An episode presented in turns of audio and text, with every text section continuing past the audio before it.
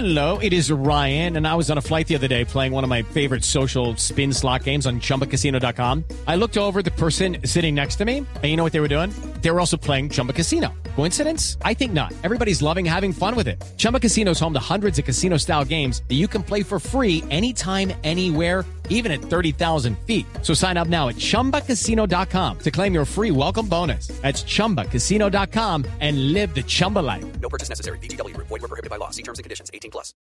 En el comunicado del ELN esta mañana dice que no, que le parecen inaceptables las condiciones del gobierno Duque, pero dice que sí también, porque promete liberar a todos los secuestrados, o por lo menos a los seis del departamento de Chocó. Señor comisionado de paz, el doctor Miguel Ceballos es el alto comisionado de paz. Comisionado, buenos días. Buenos días para usted, Néstor, para la mesa de trabajo, para Felipe, para el padre, para María, a todos los compañeros de panel y a todos los colombianos. Doctor Ceballos, ¿cómo interpretan ustedes en el gobierno este comunicado del ELN? ¿Para dónde va ese proceso? Bueno, eh, Néstor, lo primero que hay que decir es que el ELN dice que son eh, inaceptables condiciones que eh, no el gobierno nacional, sino que la constitución y la ley eh, le exigen a todos los colombianos. Todos los colombianos estamos obligados a cumplir la ley, a no secuestrar, a no reclutar menores, a no volar oleoductos. Entonces, realmente no entendemos por qué le parece inaceptable que el gobierno nacional le pida exactamente lo mismo que se le pide a través de la ley y la constitución a todos y cada una de las colombianas y colombianos. Mm. Doctor Ceballos, este, este anuncio de que va a haber liberaciones deja tranquilo al gobierno. ¿Podría seguir el proceso de paz con el ELN? Eh, Néstor, el presidente Duque en, eh, un taller eh, construyendo país el sábado pasado en Amagá, en Antioquia, fue muy claro en, en, lo siguiente. Él dijo, no designaré a nadie para continuar conversaciones con el ELN hasta cuando no sean liberados los secuestrados y no haya una manifestación clara de esta guerrilla de cesar en actos criminales. Por eso es fundamental que hoy el ELN libere el resto de secuestrados eh, que tienen su poder. Nosotros realmente esperábamos que esa liberación se hubiese dado con anterioridad precisamente porque eh, en los 30 días que el presidente eh, dio para una evaluación, no solamente era una evaluación, esto sino un mensaje. Era un mensaje de reflexión, de crear espacios de, de muestras de voluntad y aún esos espacios están abiertos eh, porque el eh, presidente había podido simplemente decir se cierra la mesa y no hay más. Pero aquí hay unas condiciones básicas para poder continuar cualquier diálogo, condiciones que ya se dieron, no sé si usted recuerda, en el momento en que fue secuestrado Odín Sánchez, el gobierno del presidente Santos y su negociador, el doctor Juan Camilo Restrepo, no iniciaron diálogos hasta cuando dos meses después el ELN eh, liberó a Odín Sánchez. Entonces no sé qué es lo que le extraña al ELN si esto ya se ha dado con anterioridad. Sí, doctor Ceballos, ¿es cierto lo que dijo en las últimas horas el ELN en el sentido de que no pueden liberar a los secuestrados porque hay operativos militares? Felipe, eh, mire, ellos pudieron liberar a los tres soldados de Arauca en las mismas condiciones eh, que deberían liberar a los actuales. Eh, es más, sé que eh, en el día de hoy, con el apoyo invaluable de la Iglesia Católica y de la Defensoría del Pueblo, eh, este proceso de liberación se está dando. Entonces yo creo que el tema de las operaciones militares, y me consta que el Ejército Nacional ha puesto toda su buena voluntad en, en eh, facilitar que no haya riesgos para ninguna de las personas intervinientes. Sí. Ahí están esas condiciones y eh, lo importante es que el ELN unifique su mensaje, porque por un lado, como dice Néstor, manifiesta la voluntad de hacer las liberaciones, pero por el otro lado, los eh, mandos regionales ponen una cantidad de condiciones que realmente no entendemos. Sí, ¿dónde se, se están dando estos estos eh, procesos y De y liberación. de, de liberación? Eh, Felipe, estos procesos se están dando en, en las zonas eh, del Chocó, eh, precisamente donde fueron secuestrados eh, seis eh, personas, de cuatro de las cuales son militares y dos son civiles. En ese sentido, eh, el área eh, de, de la liberación es, es un área cercana a, a la zona de, de Quibdó y por ello eh, yo creo que existen todas las garantías que existe verdadera voluntad de liberarlos. Doctor Ceballos, eh, ¿en este momento ese proceso de liberación ya está en curso? Entiendo yo, Néstor, por las por las comunicaciones que empiezan a, a venir de la de la zona de, de Quito y por eh, las digamos eh, los operativos que empieza a desarrollar la Cruz Roja Internacional, el Comité Internacional de la Cruz Roja, que hay una una gran posibilidad de que esa liberación se genere hoy. Sí. ¿Y hay suspensión de operaciones militares en esa zona? Eh, Néstor, la suspensión de operaciones militares no es posible en ninguna parte del territorio nacional. La fuerza pública tiene la obligación de velar por la seguridad de todos los colombianos.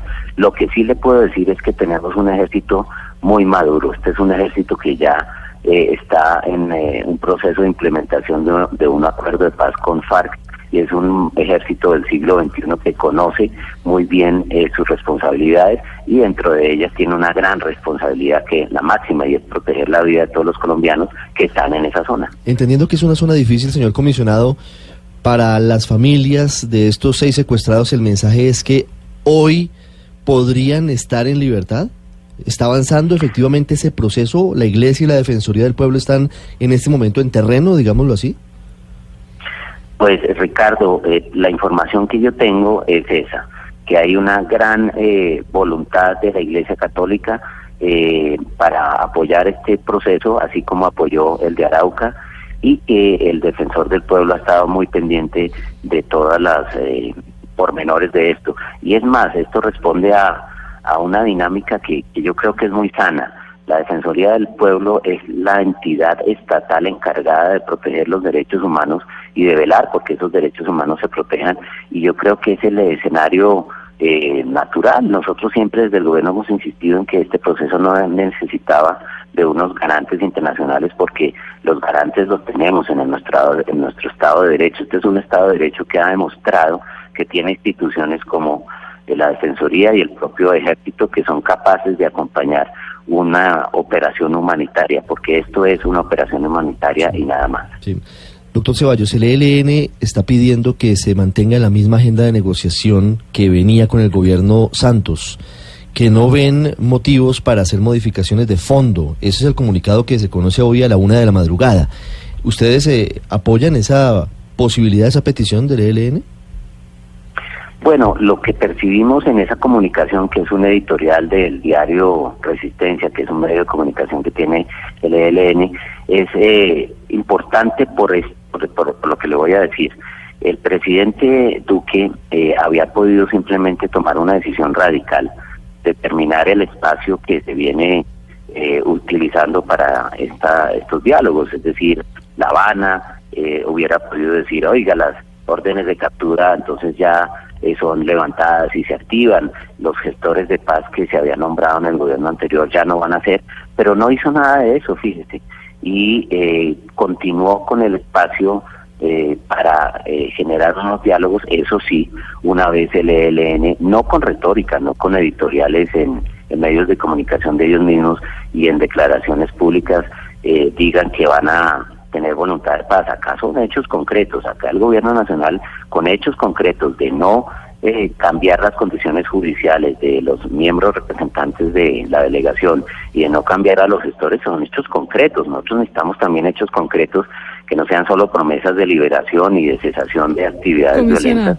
sino hechos hechos reales y, y, y tangibles. ¿no? Comisionado, pero damos por hecho, el, el, presidente Duque cuando se posesionó habló de que daría 30 días que se vencieron el viernes pasado. Entonces, ¿consideramos que en efecto ya se sigue con la mesa o que se le dio una prórroga a esa, a esa meta, a ese plazo que se había puesto el propio presidente? Sí, Luz María, el presidente utilizó palabras muy, muy concretas y fueron, no designaré a nadie para que continúe en conversaciones con el ELN hasta que se cumplan las condiciones básicas y es que se cesen las acciones criminales y la el primera la primera manifestación de ese cese de, de acciones criminales es la liberación de todos los secuestrados. Y vuelvo a insistir en el gobierno de Juan Manuel Santos nunca se inició la mesa de Quito hasta cuando fue liberado Odín Sánchez. En ese sentido aquí no estamos hablando de una sino de nueve personas, de las cuales tres ya fueron liberadas, y estamos esperando tan, también la liberación de cerca de diez más. Pero ya no quedan plazos límites, es decir, como... Ah, ya le entiendo. Claro, aquí no hay no hay fechas fatales. hay actos concretos. Es decir, una vez se den las condiciones, eh, se puede eh, reanudar cualquier proceso exploratorio. Sí. Doctor Ceballos, una pregunta sobre un tema diferente y es, quisiera conocer si usted sabe algo del, de lo que ha pasado esta mañana en la Jurisdicción Especial de Paz. Esa decisión de llamar a interrogatorio a la secretaria ejecutiva, la doctora Marta Lucía Zamora, que va a tener que responder ante la Fiscalía por unos delitos con otros dos personas, otros dos contratistas, ¿a usted cómo le parece? Ese golpe a la legitimidad de la Justicia Especial de Paz, ¿cómo lo ve el gobierno? Néstor, la semana pasada, terminando la semana, el señor fiscal general emitió un comunicado muy claro y muy preocupante. Él en ese comunicado expresaba eh, la posible vinculación o la supuesta vinculación de personas eh, de la JEP con eh, algún tipo de actividades ilegales que implicaban el no sometimiento de algunas personas que estaban incumpliendo supuestamente los compromisos con la JEP. me acabo de enterar de, de, esa decisión del señor fiscal de llamar a, a la doctora Zamora. Este es un momento muy delicado para la implementación del proceso de paz y todos los colombianos esperamos que esa justicia transicional que fue creada en el marco de los acuerdos con FARC sea transparente, sea eh, muy clara en, todos los eh, procedimientos que está eh, llevando a cabo y eso urge, eso urge porque la JEP es la, digamos, el faro que todos los colombianos estamos siguiendo para conocer si hay aplicación o no de la justicia. Sí, doctor Ceballos, a propósito de las FARC, el gobierno ya tomó la decisión de pedirle a la Fiscalía que levante, que, que devuelva, que reevalúe la suspensión de las órdenes de captura para Iván Márquez, para Romaña, para El Paisa, para Fabián Ramírez, estos señores de las FARC se encuentran desaparecidos?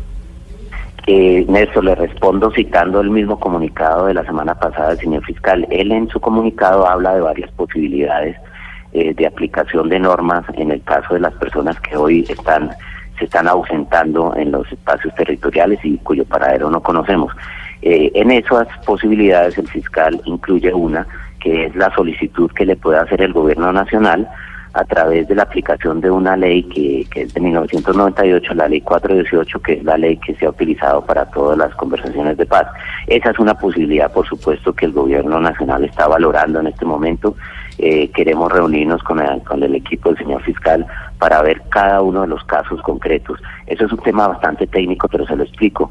La ley 418 es una ley que permitía el levantamiento de la ejecución de las órdenes de captura, es decir, no hacerlas efectivas en casos muy concretos, aún antes del proceso con las FARC. Entonces tendríamos que ver eh, si hay algunos de esos procesos que no están cobijados por los beneficios del proceso con las FARC. Y la segunda ruta que establece el fiscal es una ruta que le corresponde a la JEP y es eh, eh, el impulso de algo que llamamos los abogados un incidente de incumplimiento que está previsto en la ley estatutaria que reguló a la, a la JEP. El artículo 67 dice que cuando hay eh, la posibilidad de que se haya incumplido con los compromisos, el fiscal general o el procurador general podrá pedirle a la JEP que inicie un incidente de incumplimiento. Eso es un incidente que es muy rápido, Néstor. Eh, esa ley eh, establece no más de 30 días para que la JEP se pronuncie en el supuesto incumplimiento de alguno de los eh, miembros FARC que se compromete con el acuerdo. Pero usted lo que me está diciendo es, vamos para allá, con esas dos herramientas, por un lado la 418 y con otra con el incidente. La, la del incidente no depende del Ejecutivo y la del 418 depende del conocimiento que nos dé eh, o de la información que nos dé la Fiscalía, que por supuesto vamos a analizar con toda la seriedad y si hay lugar a la aplicación de la ley, eh, pues obviamente el deber del gobierno es aplicarla en este caso. Doctor Ceballos, muchas gracias por acompañarnos. Muchas gracias, buen día. Es el comisionado de paz Miguel Ceballos sobre el ELN y sobre el restablecimiento, sobre la reactivación de las órdenes de captura para los desaparecidos de las FARC.